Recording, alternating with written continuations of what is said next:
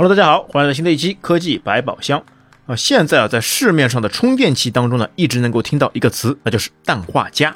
那什么是氮化镓？氮化镓为什么现在这么火？那今天呢，我们就来聊一聊它。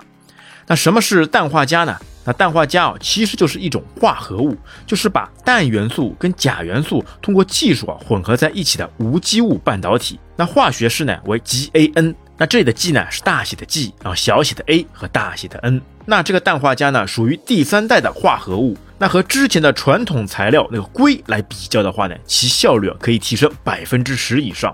那因为呢传统的硅在生产上呢现在出现了瓶颈，那就像呢 CPU 上面的这个摩尔定律一样，就快要失效了。那么厂商呢就想方设法的研制出新的电器材料氮化镓。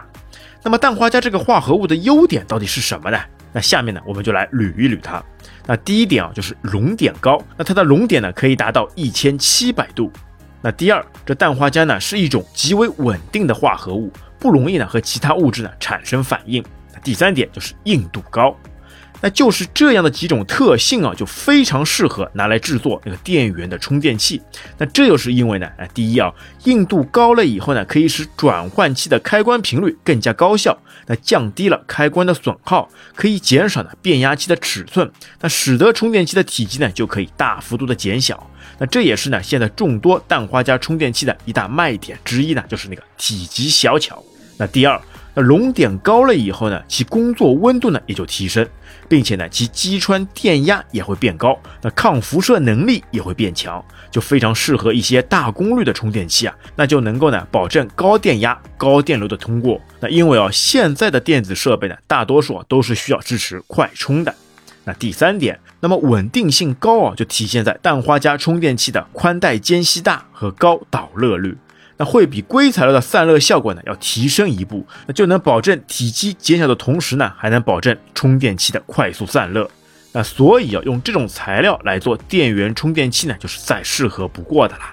那当然啊，氮化镓呢也是可以用在其他的电子元器件上面，但是呢，由于其的缺点就是那个成本不低，那就需要呢不断的研发，使它变得更加普及。那氮化镓充电器的体积呢，真的是可以比原本的硅材料充电器的体积呢，在相同功率下小了将近一半。那再配合上现在的 USB-C 型接口，那使得呢充电输出功率呢，也可以突飞猛进啊。而且充电器上面的输出接口啊，就不再局限于是一个充电器一个接口的设定了。现在的氮化镓充电器啊，往往会有两到三个左右的输出接口。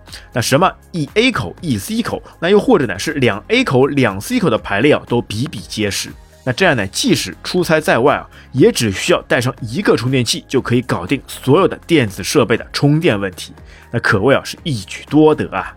那而且其形态啊会被设计成长条形的口红形，或者是矮胖的方块形。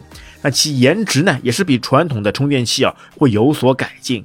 而且呢其充电功率大多都是支持快充的，从二十瓦、四十五瓦、六十五瓦等等，一直呢可以上到一百多瓦都有。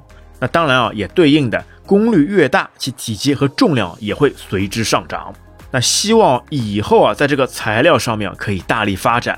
把这个优秀的材料呢，可以用到更多的电子元器件上面。那同时呢，我们也会希望有一些更高、更快、更强的科技哦，能够在电池上也有所突破啊。那把电池电量呢，可以做的再大一点，那这样呢，就不用频繁的去充电了。那或者呢，也可以通过连续不断的无线充电来供电呢。那当然啊，在理论上来说，这个无线充电的方式啊，是已经可以实现的了。哎，好的，各位听友，你现在有没有用上新的氮化镓充电器呢？欢迎在评论区给我们留言。那本期节目呢就到这边，感谢你的收听，我们下期再会，拜拜。